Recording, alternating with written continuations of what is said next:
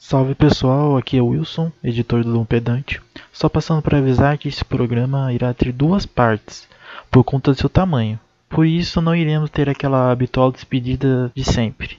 Mas é isso, aproveite o episódio, que dias de passagem está muito bom.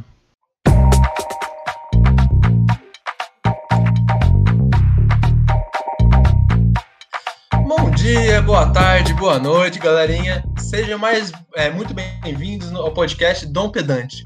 No episódio de hoje falaremos sobre o cristianismo em, na, não sei, em Angola caso da, da Igreja Universal. Não sei se vocês estão ouvindo muitas vezes, está passando em uma TV específica esse caso da Igreja Universal, que tá tendo, que a gente vai debater um pouco hoje, vamos ver, tentar descobrir e aprofundar sobre esse assunto. Meu nome é João Lucas, como vocês podem ter percebido, o golpe foi dado. Reconquistei o, post de, o posto de host surrupiado pelo déspota do Tirano Peixe. Com vocês, a gente vai ter um convidado hoje também. O nosso, o nosso episódio, Dom Pedro, está cada vez mais internacional. No episódio passado, veio nosso convidado Matias, equatoriano.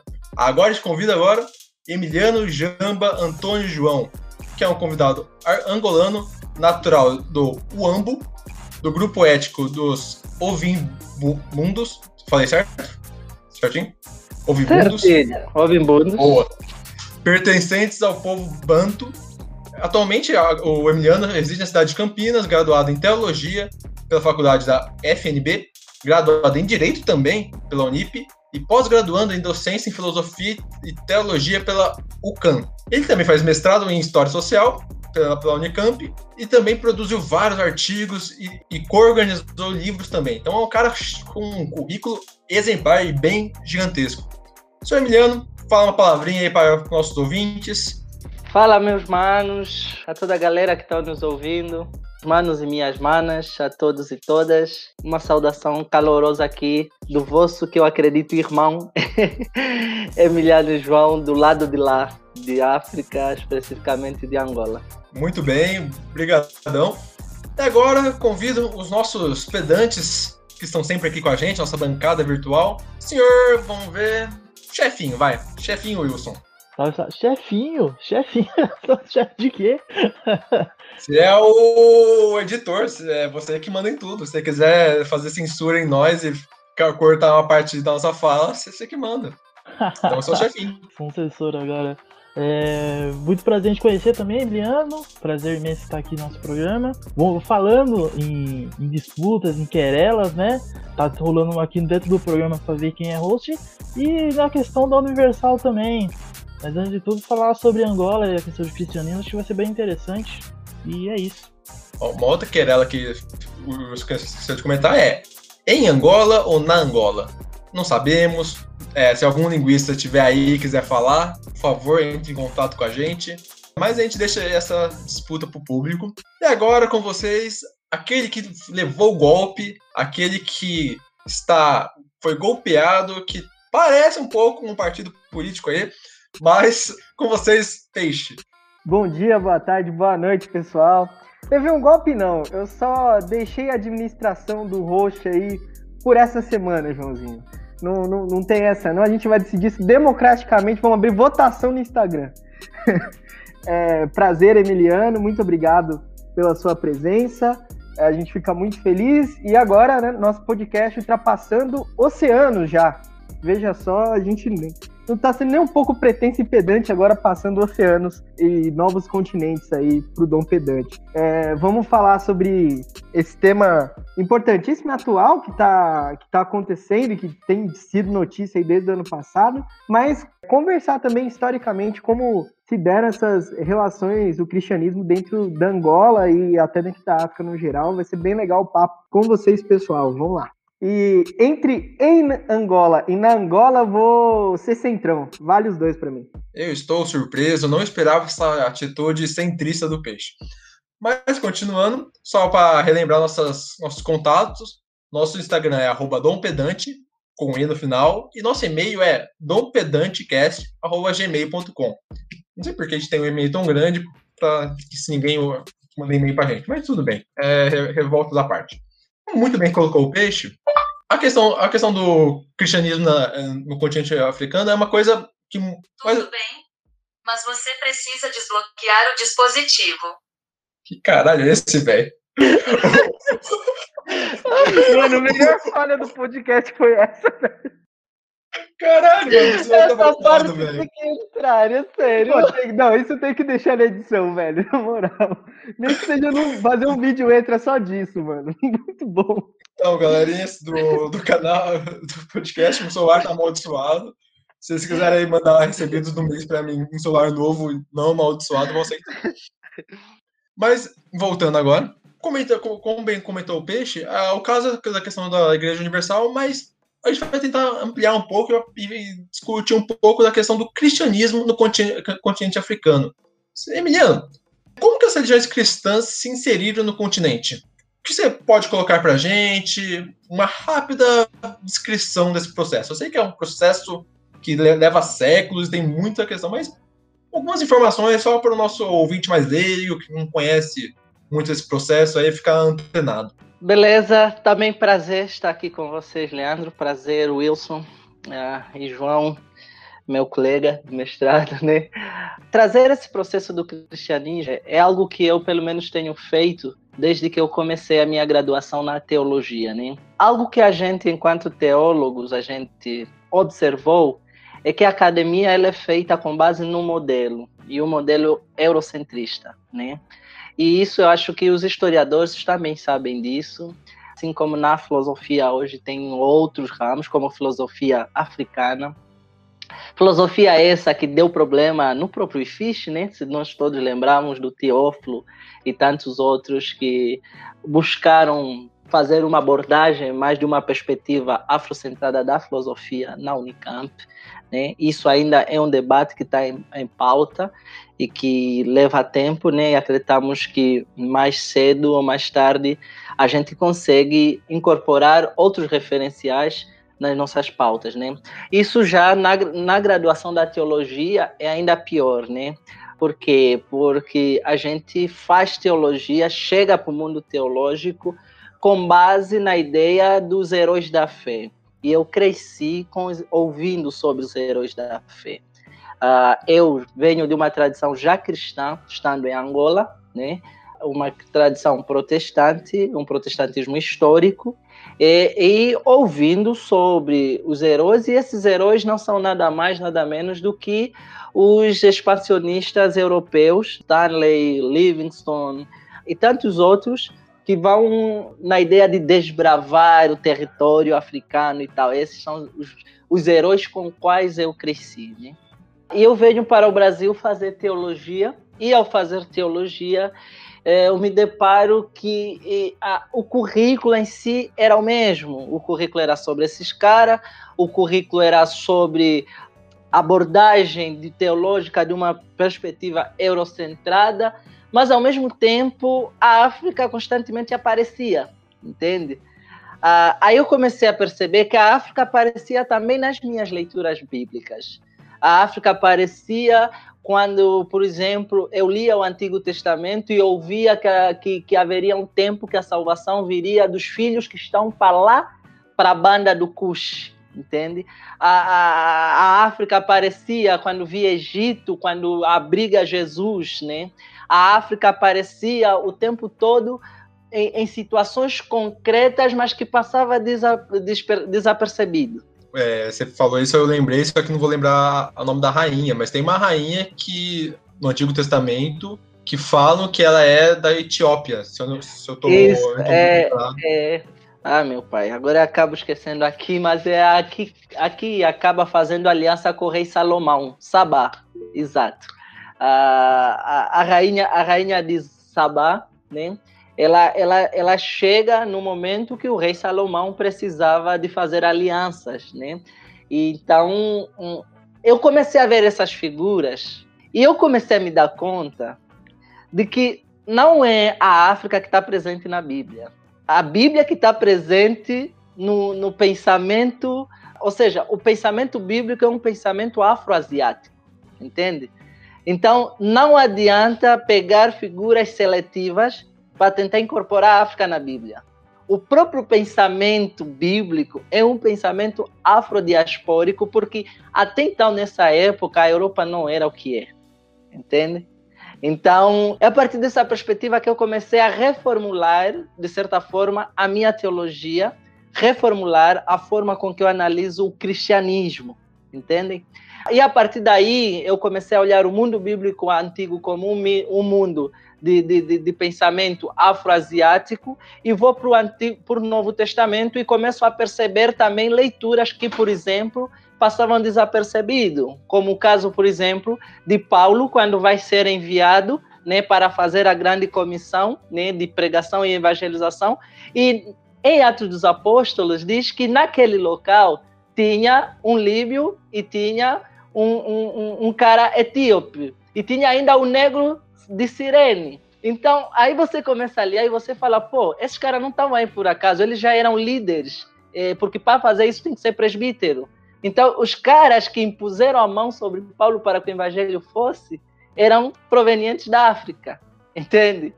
Aí você começa a perceber, então, que essa ideia do cristianismo ser subproduto do, da colonização em contexto africano é uma ideia furada.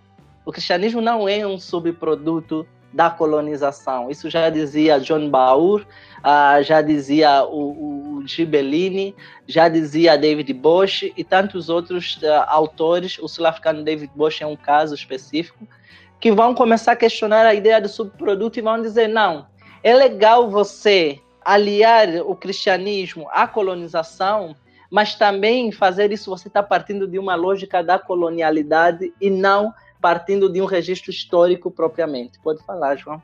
Deixa eu ver se eu entendi. A questão que você está querendo colocar é que o princípio do tanto do é, judaísmo no Antigo Testamento quanto da questão do cristianismo no, em seus, seu, seus primórdios tem uma influência da questão filosófica e teológica decorrente de pensamento de, oriunda da África. É isso? Exatamente.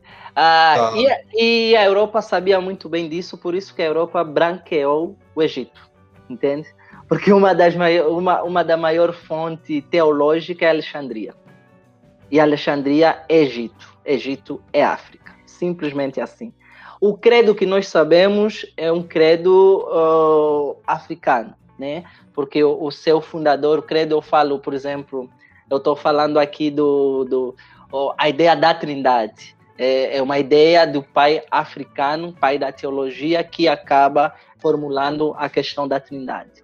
Ah, nós podemos ir para Orígenes, podemos ir para Santo Agostinho, podemos ir para esses caras babambá da teologia que você pensar. Eram africanos e todos eles permeados do pensamento filosófico africano e que acabavam se deslocando também para a Europa. Aí sim a Europa está posta. A isso estamos a falar de que existia três núcleos principais de formulação teológica. Alexandria, Cátargo né, e, e, e Constantinopla. Aí nós vamos ver que a Cátargo e Alexandria, África, podemos, ah, podemos ver Constantinopla na Turquia e podemos ver Roma como esses grandes centros. É legal a gente pensar, está falando, se pensa ser um produto e tal da europeu, é, é, legal, é legal pensar que existe trocas, na verdade, e que também pensamento ocidental, vamos pensar é, Sócrates, patrão, patrão é ótimo, Platão, eles só sobreviveram quantos escritos pelo, pelo Oriente, né? Tem um cara muito importante chamado Aver, Averrez, Averroes, não, não, sei como se pronuncia direito, onde por causa dele se traduziu é, do, do, eu não lembro que língua agora, mas voltou pro grego e tal, sabe? Então nessa batalha entre Ocidente e Oriente, o Oriente é muito importante para a sobrevida dos pensamentos ocidentais. Então, acho importante falar também. Ótimas contribuições, achei um. Nossa, foi uma chuva de conhecimento agora sobre teologia. Eu gostei. Mas, então, Emiliano, mais uma questão agora. É uma coisa que a gente muitas vezes vê na escola, também na questão da colonização, que o cristianismo foi muito, muito impactante, muito influente na questão da, da colonização da, da África tanto a questão de, da sua inserção e até hoje em dia a questão de a presença do cristianismo como uma questão colonial, vamos dizer assim.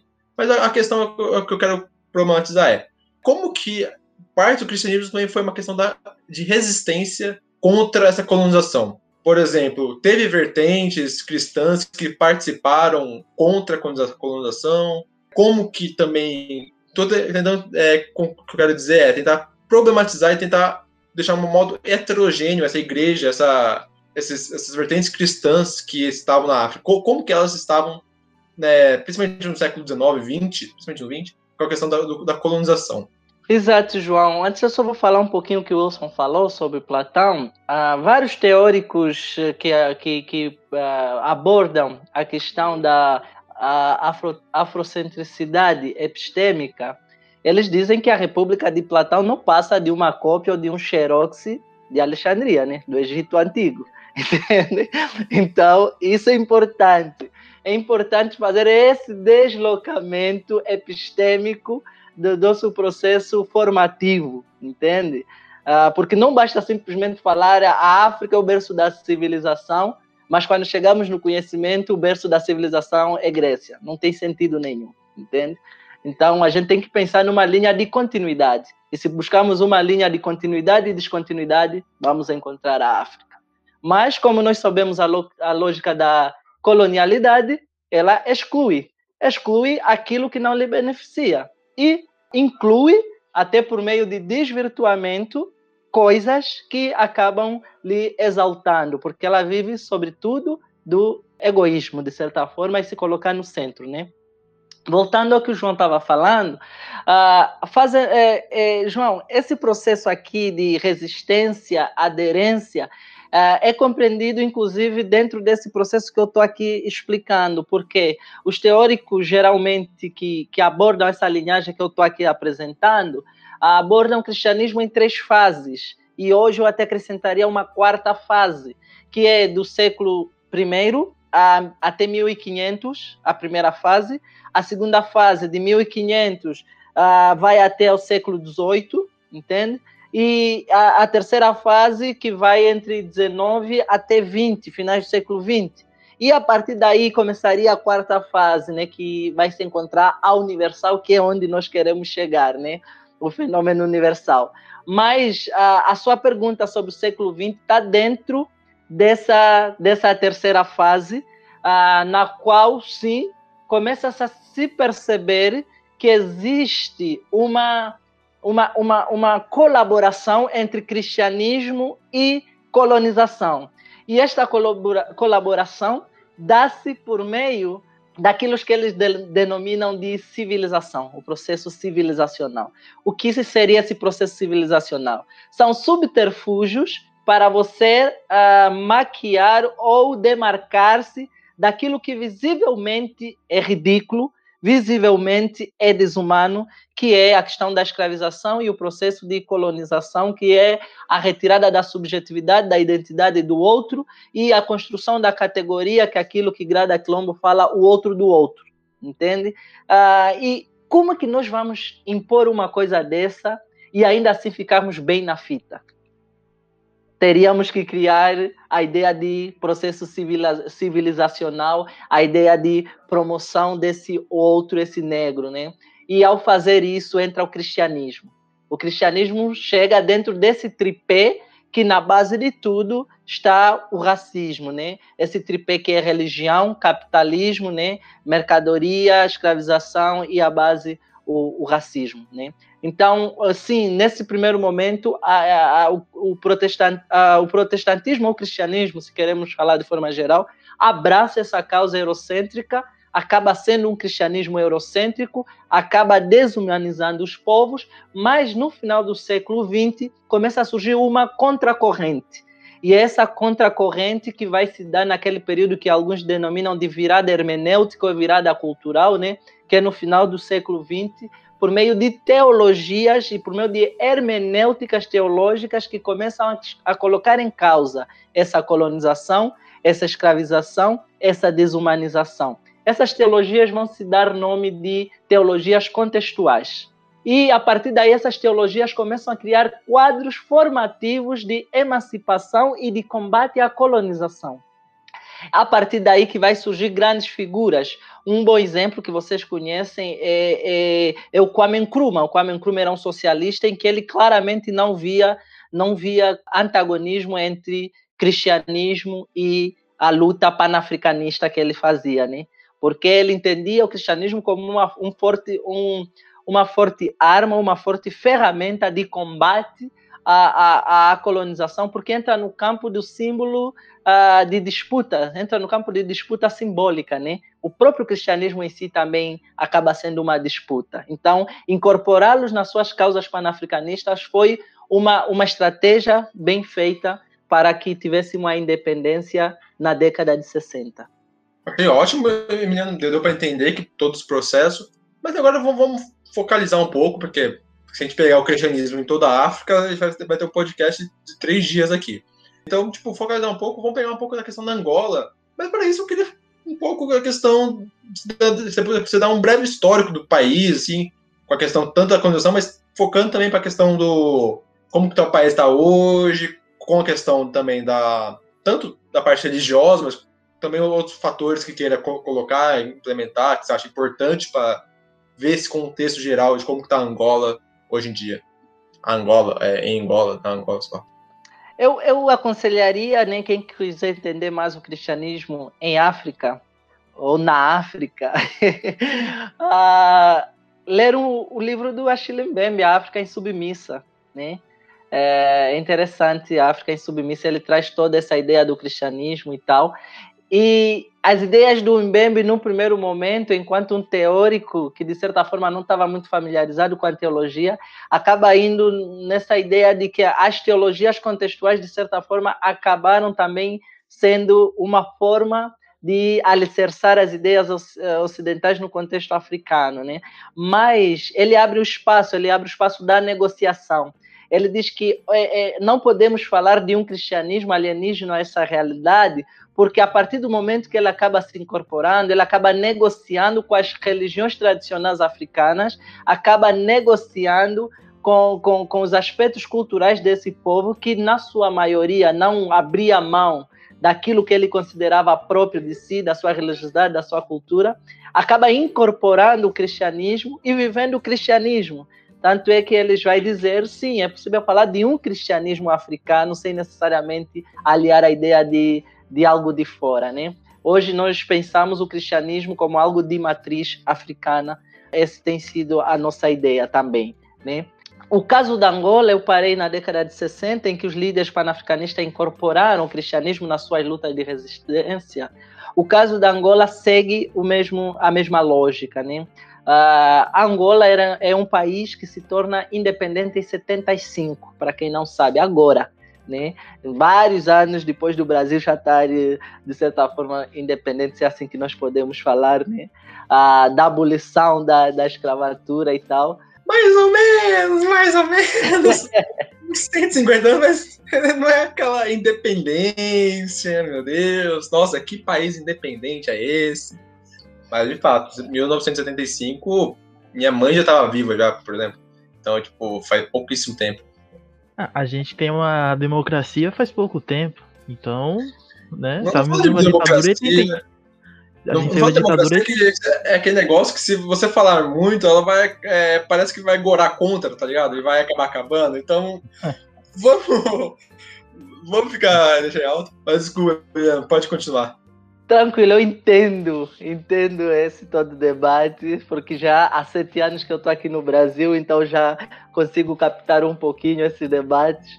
E o mesmo está a ocorrer agora em Angola, mas para falar que Angola se tornou independente em 75, e numa época que vocês acho que estavam assolados com a ditadura, né? Em plena ditadura. Uh, se eu não tiver errado, se tiver, me corrijam. E aí acho que vai entrar em algo que eu vou falar mais tarde, que é essa relação Angola e Brasil. Mas é preciso entender que essa independência foi conquistada pelo povo angolano.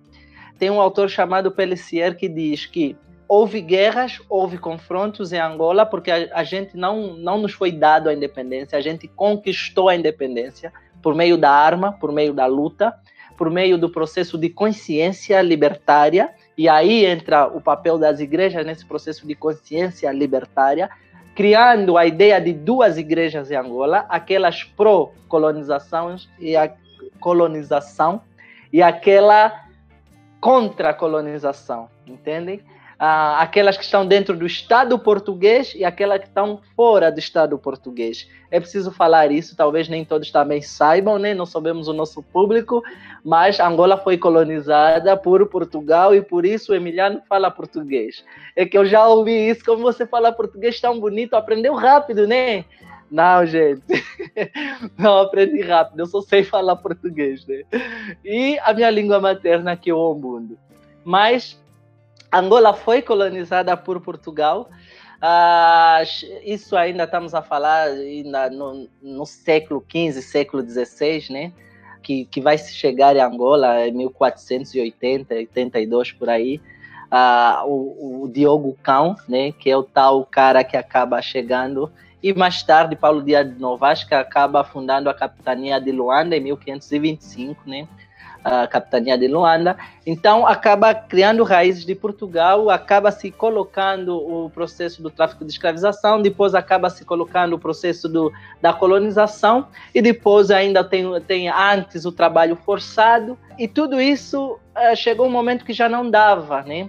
Tem o professor Carlos Serrano né, e Kabengele Munanga, que muitos conhecem aqui no Brasil, eles explicam isso no seu livro A Revolta do Colonizado, em que eles vão dizer que nós precisamos tirar do nosso imaginário a ideia de descolonização numa premissa de cesão de liberdade e de dependência. A gente precisa falar nos moldes que aqueles que lutavam falavam, luta de libertação nacional, porque é isso que ocorreu, luta de libertação. Porém, Angola houve três movimentos, UNITA, MPLA e FNLA e líderes completamente diferentes e morando em locais completamente diferentes, que seja sul, norte e nordeste, né? noroeste, perdão. Então, tinha uh, Savimbi, da UNITA, tinha Agostinho Neto, do MPLA, tinha Olden Roberto, da FNLA. E quando eles conquistam, eles se juntam para lutar, na verdade, nem, nem, não é muito se juntarem, mas faziam as suas lutas em lugares estratégicos, isso tudo acabou fazer com que Portugal perdesse a causa, a legitimidade, perdesse a, a, a, a tutela sobre Angola e Angola alcança a, a, independência. Mas Portugal deixa o país na mão do povo, porque esse povo é quem conquistou, entendem? E aí, depois desse 75, decreta-se três tipos de independência: independência no Ambo, independência em Luanda, né? independência no norte, porque todo mundo lutou e todo mundo alcançou independência e não houve um consenso com quem ficaria o país, né? E é nesse meio termo que entramos numa guerra civil, uh, que vai de 75 até 2002. Pode falar, João.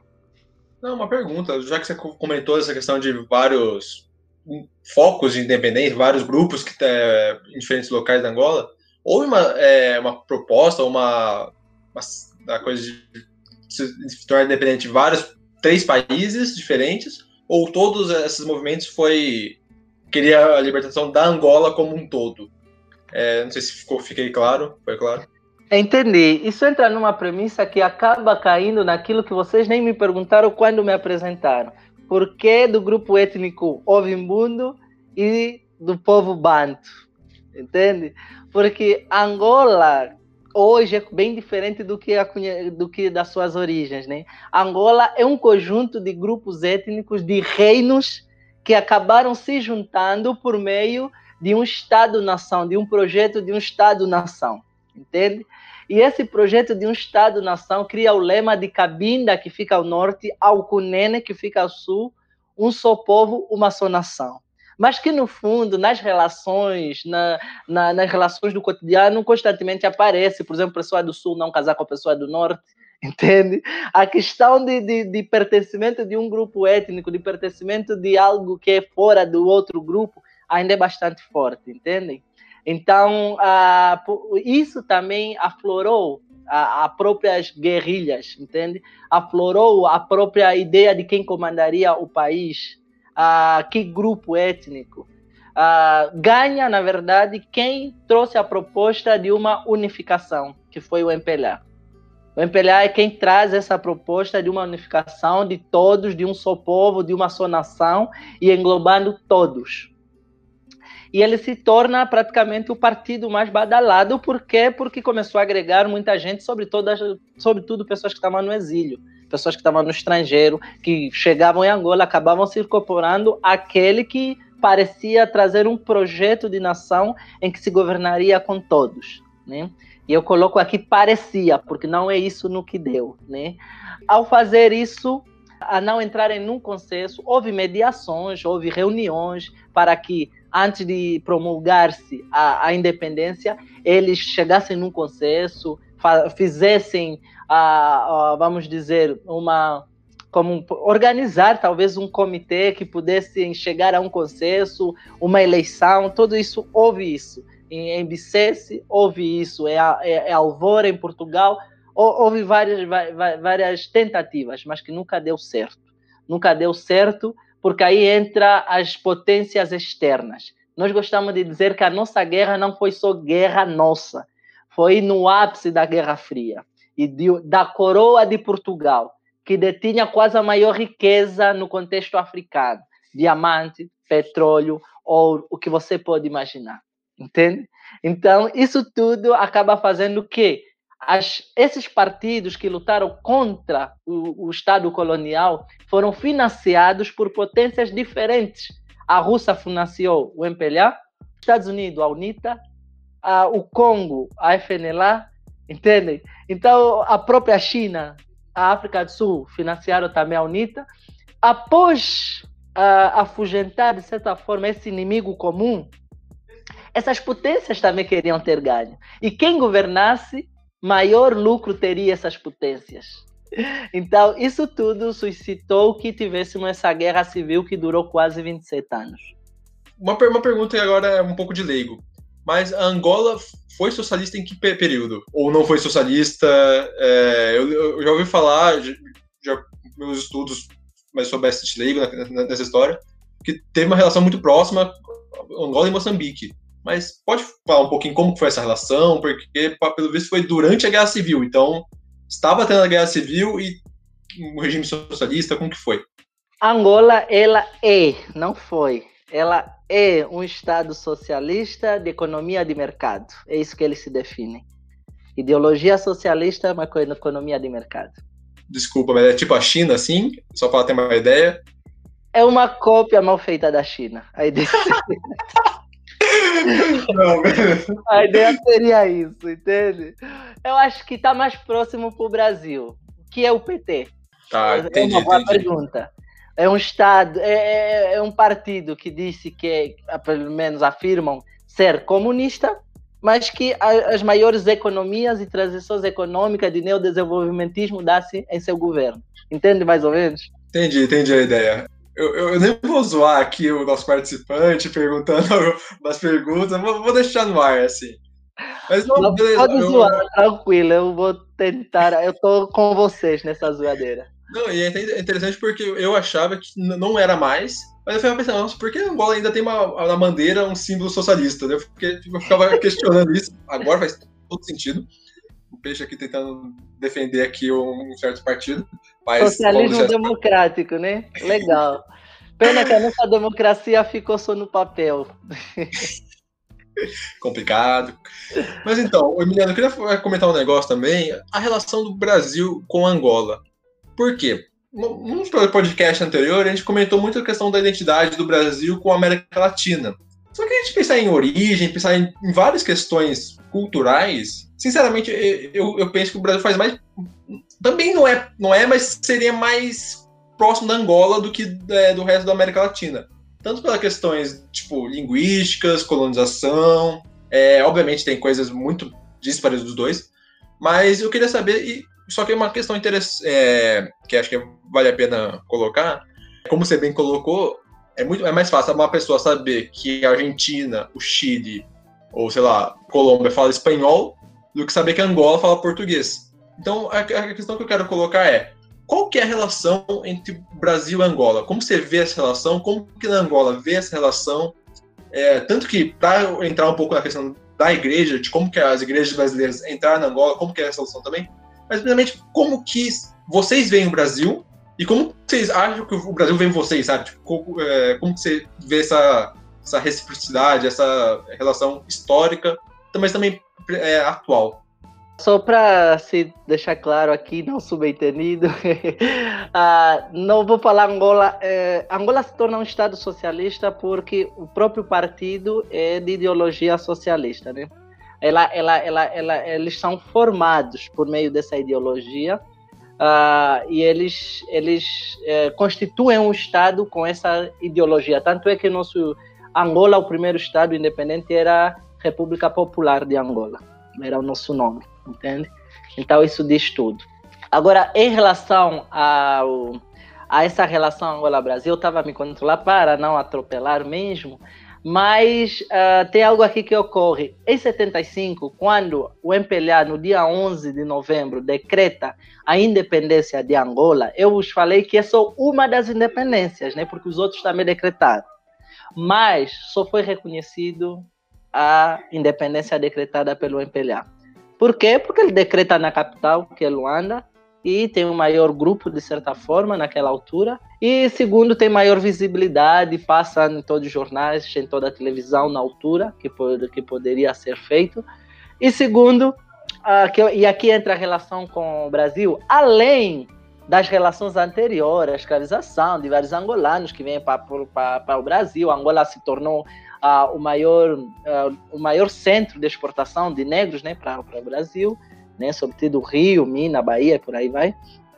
Mas em 75 o Brasil foi o primeiro o primeiro estado a reconhecer a independência de Angola de 75 do dia 11, numa época de ditadura, entende? Então, foi o primeiro, o primeiro estado, a primeira república a, a reconhecer. Isso, já isso é muito simbólico, entende? Então, quando entra a guerra civil, por mais que tenha uma guerra civil, tem um governo no poder e os outros são o inimigo do governo. Geralmente é assim, né? E esse governo acaba administrando o Estado e aí as empresas brasileiras já naquela altura vão entrar em contextos angolanos, né? Ah, sobretudo na década de 80 em diante né? Empresas que trabalham com diamante, com petróleo e por aí vai, né? Estamos a falar, por exemplo, da Odebrecht e todas essas empresas, né? A própria Petrobras, que é muito entra também no contexto angolano, isso por causa da, desse reconhecimento e dessa relação.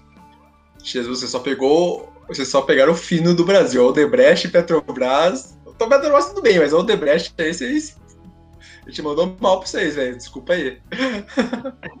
Sou o fino, cara, sou o fino. E tanto é que todos os casos que acabou saindo aqui, acabou saindo também Angola, acabou envolvendo líderes e políticos angolanos, com uma diferença. Angola foi arquivado. Nós arquivamos melhor que vocês. mas, mas é isso, sabe? Então, a relação dá-se nessa época numa relação amistosa, né? Estou é, a falar do âmbito político do âmbito cultural, por causa dessas idas e vindas, não só da época do tráfico, que não é bem ida, mas é saída forçada, atualmente, né, desde a, a, a, a consolidação, não sei se eu posso usar o termo consolidação, mas desde o alcance da suposta paz em 2002, vários brasileiros começaram a chegar em território angolano, porque entrou no linguajar angolano um termo, neodesenvolvimentismo, que o professor Boito Júnior trabalha muito aqui na, na Unicamp, né? na, área, na área das ciências políticas, se eu não estiver enganado. Entrou também outro termo, empreendedorismo, entende? Esses termos aí acabaram entrando no contexto angolano e as empresas que acabaram tendo, sendo acolhidas pelo Estado angolano foram as empresas brasileira de construções, né, porque precisávamos de construções de pontes, estrada e tal. Aí entra as empresas brasileiras para essa construção. Na exploração de, de, de petróleo, aí entra a Petrobras, de vários outros que nós podemos pensar. No próprio mercado, roupa, essas coisas tudo, as empresas, microempresas, começam a entrar no contexto angolano. Só precisamos lembrar que desde 2002, se eu não estou enganado, que o Lula, 2003 em diante, o Lula entra com a ideia de neodesenvolvimentismo no Brasil e captação das microempresas no Brasil, né? E elas começam a exportar, né? E ao exportar, o lugar que elas mais iam, que elas mais aplicavam, era Angola. De todas as, de todos os outros estados, Angola foi o lugar que mais uh, recebeu esses caras. E por as relações entre Lula e Dilma e José Eduardo dos Santos, que era na altura o presidente de Angola, um presidente que estava na presidência desde uh, 79, agora se a memória não me falha, né, porque 75 foi a independência, o, o, o então presidente no, no, no, partido era o Agostinho Neto, mas acabou por morrer, né, Uh, não por causa da guerra, mas por, por, doença mesmo, né? acaba por morrer e entra José Eduardo dos Santos. José Eduardo dos Santos fica na independência, fica no partido e, consequente, uh, na presidência até 2000, espantem-se, mas até 2017. Então, é, a relação Angola-Brasil é isso. Enquanto em termos social, cultural, a gente considera o Brasil um povo. A gente, no imaginário angolano, é mais irmão do brasileiro do que do namibiano, que a pior seria o nosso irmão.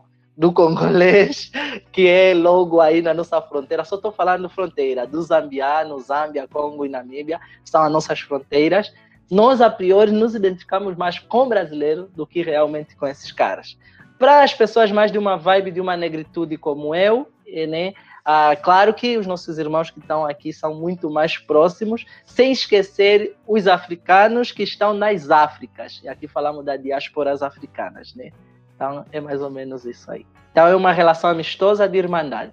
Nossa, é, caramba, eu não sabia que tinha. É, fiquei curioso a questão do. principalmente de um Estado militar contra o comunismo brasileiro é, apoiar e reconhecer uma um país independente que foi pro. Tá, é história. Isso dá uma tese. Isso dá uma tese. Nossa, é, agora eu sabe uma bocada. Eu pensei, nossa, é, vamos combater o socialismo no Brasil e vamos apoiar o socialismo angolano. Tá, beleza, aceitamos, vai. É, então, amigão, só uma é, última questão antes de entrar. Ou, ou a cereja de bolo do, do, episódio, que seria a questão do, do caso das igrejas evangélicas. Eu queria que você falasse um pouquinho da questão cultural, bem brevemente também, a questão de, por exemplo, quais religiões principais da Angola, tanto a cristãs quanto, quanto não cristãs, e uma coisa também, só para colocar, que você comentou, as línguas também da Angola, porque você comentou que você, você falou, ah, eu falo muito bem português porque Angola fala português, mas antes você falou que, que tem uma língua materna, é, comentou brevemente, eu queria você puder comentar um pouco sobre isso, quais línguas é, principais é, de origem africana e tal. É, eu falei aqui que a gente praticamente é vários grupos que performaram uma unidade que, portanto, não é uma unidade homogênea, mas sim heterogênea, né? De certa forma. É, os grupos étnicos, eles são geralmente classificados por termos estrangeiros, né?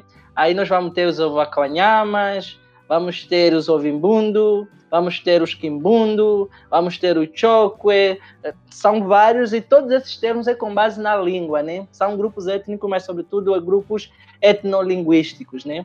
E a partir daí a gente, Angola, por exemplo, hoje, né, acredita-se que nós tenhamos oito as línguas faladas assim, de faladas mesmo, oito né? Uh, estamos a falar do Nhaneca, estamos a falar do Ombundo, estamos a falar do Kimbundo, estamos a falar do Choco, do Fiote, aí até o Lingala, que é mais falado na parte norte, né? Que é, vem do Congo, mas acaba falando bastante no norte de Angola, sendo incorporado, né?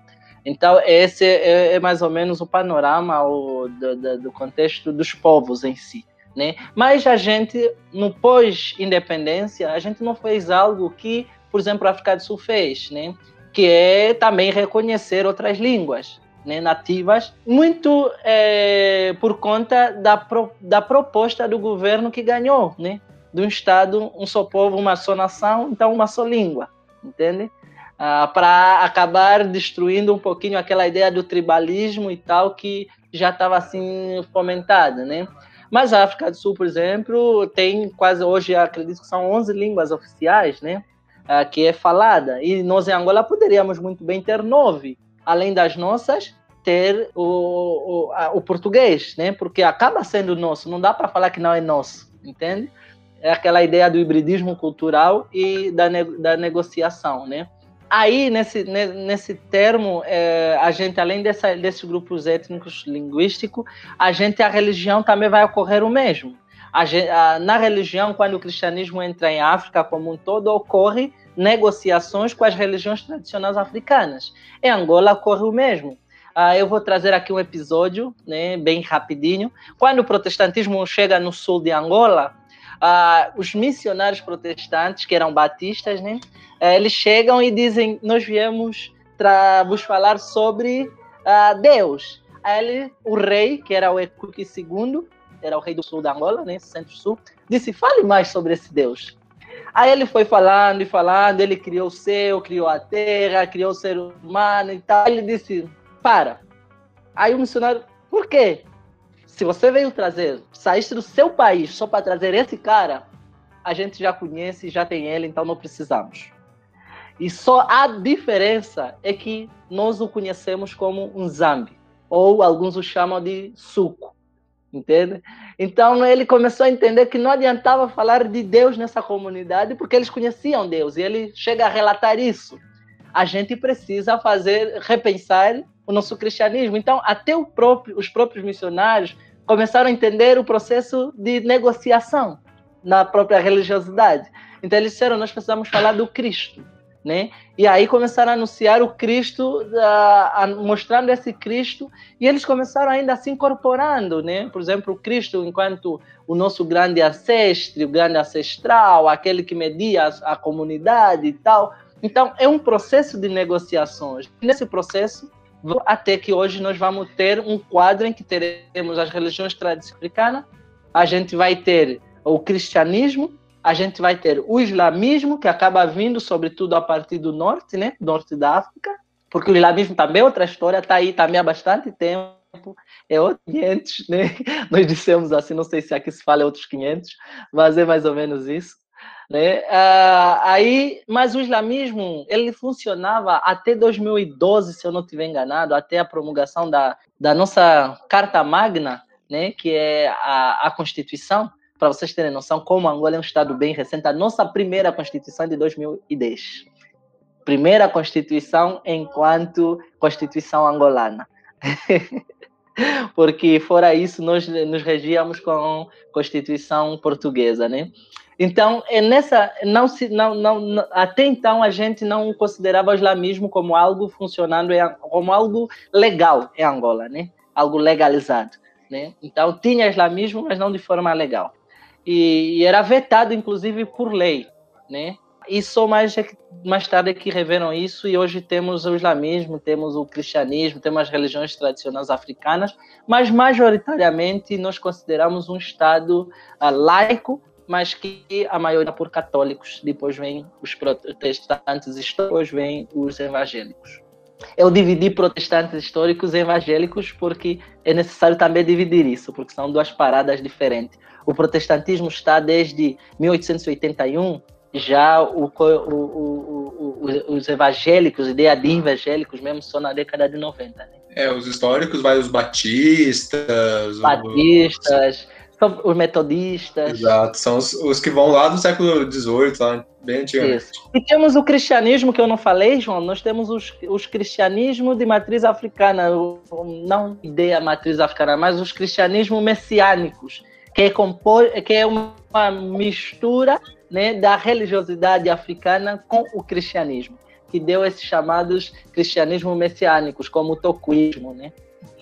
Emiliano, eu estava vendo aqui e a população da, de Angola é, é, em torno de 30 milhões, né? Uma coisa assim, de, de pessoas. E uh, na pesquisa, vendo a, sobre a Igreja Universal e tal, eu vi que tem em torno de 500 mil fiéis, ou seja, não é cristianismo a maior parte do. Minha pergunta é qual que é é a religião mais é, maior da, de Angola? Tem mais, é, mais de umas que competem e tal? Entendo. Ah, sim, tá certo. É, 30 milhões, 36, é, 35 milhões aproximadamente uh, de habitantes. Eu, eu aqui falei ao João que a gente hoje, hoje, como nós podemos dizer, uh, o protestantismo está atrás do catolicismo, se nós queremos dividir o cristianismo. Né? O catolicismo é a maior, é a maior religião atualmente, a maior religião. Mas aí vem o protestantismo histórico, depois os evangélicos. né, o evangelicalismo. Né? Depois dos evangélicos é que vai surgir o, o, o islamismo, que é muito ínfimo, acho 1% que vão ser islâmicos, é muito pouco mesmo. E depois dos islâmicos, antes dos islâmicos, perdão, vai surgir as religiões de as religiões tradicionais, né? As ditas as religiões tradicionais africanas. Mas é muito complicado afluir quem é de religiosidade tradicional africana, porque para nós a religiosidade africana permeia a nossa cultura, entende? Então, há vários aspectos que na diáspora desembocou numa religiosidade, numa espécie de um culto, que a África não acontece né? Não acontece porque faz parte da nossa cultura e do nosso dia a dia. Uh, acho que eu vou trazer aqui um exemplo, acho que é o Preto Velho, né? É, é assim o nome, Preto Velho? Que aqui desembocou num culto e, e numa religiosidade com, com uma ideia de ancestralidade, a ideia de, de, de mais velho, de sabedoria. Mas é que isso já é algo que permeia a nossa cultura, a nossa vivência, o nosso ser, entende? Então é muito difícil fazer um censo para averiguar quem realmente é de uma religiosidade eh, tradicional africana e quem não é. O censo que nós temos é de 2014, se eu não estou enganado. E neste censo, ah, houve vários, ah, nós falamos que é gaps, assim, porque não, muitos desses censos não chegaram até naquelas comunidades que geralmente conservam mais essas religiosidades. Então, ficou muito nos centros urbanos, não tanto nos centros rurais e periféricos. Então, não dá para averiguar a quantidade exata de pessoas que são dessa religiosidade tradicional africana. Mas, de forma geral e panorâmica, podemos falar que tem essas quatro. Tem o cristianismo, perdão, essas três, né? O cristianismo, o protestantismo, aliás, o cristianismo, que é dividido pelo protestantismo, o catolicismo, o evangelicalismo, e temos o islamismo e as religiões tradicionais africanas. Eu iria perguntar exatamente isso, mas eu antecipou bem, assim, porque eu tava pesquisando e aí eu caio bem nisso que você tá falando. Que nem o Ubuntu e tal, não é uma religião, é tipo é um estilo de vida. Então, é, essas duas. É, existe essa diferenciação e tal. E. Ah, muito legal. Ubuntu é, é, é, que quando, essa, quando conceitos da nossa vivência, da nossa cultura, é que é muito difícil explicar até onde vai a cultura e até onde vai a religião nesses contextos. Entende? Então, por exemplo, o Ubuntu, que é eu sou porque tu és, é um estilo de vida. Entende? Não surge como se fosse uma afirmação, como surge aqui. É uma coisa que naturalmente acontece naturalmente. Eu estava a ler ainda hoje um pôster de alguém que disse, pô, muito maneiro, eu fui para presenciar a, a, abertura do mercado de uma amiga. E algo engraçado, eu a tirar foto nessa amiga com uma outra amiga, percebi que a outra também tem um dos maiores centros de mercado nesta mesma localidade. Mas essa outra veio dar força na abertura de mercado dessa outra sem concorrência. Entende? É este o princípio do Ubuntu, que eu não preciso colocar obstáculos, eu não preciso criar mecanismo de opressão desse outro, porque eu me revejo nesse outro, entende? E quando criança eu cresci, por exemplo, que quem educa não é os pais, é o vizinho, porque o vizinho é família, o vizinho faz parte da, da, da vida comunitária, entende? Então, a vida comunitária é permeada por essas coisas que na diáspora surge como afirmação porque foi suprimida e acabou desembocado numa filosofia que é permeada por uma religiosidade e que na, para nós é a vivência, é o dia, é o cotidiano. Não estou dizendo que não tem também aspectos culticos. Por exemplo, tem alguns que dizem que os povos africanos nem têm esse aspecto culto, porque o imana, o Deus, o Zambi, o suco, é tão grande que ele nem precisa ser adorado. Aí vai entrar o quê? Aí vai entrar os ancestrais como mediadores aí vai entrar a própria comunidade, entende? Então é, é, algo assim que tem sim essa ideia de uma religiosidade, mas há aspecto que não é a ideia religiosa, daí que fica difícil oferir até que ponto quantos realmente tem de membros de uma religiosidade tradicional africana. O fato é que muito desses aspectos de religiosidade tradicional africana estão incorporados na, na, no imaginário do cristão, né? de um cristianismo,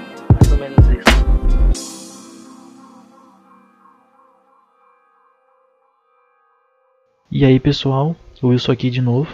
Como dito no começo, Esse papo vai ter duas partes, com a segunda parte já no próximo programa.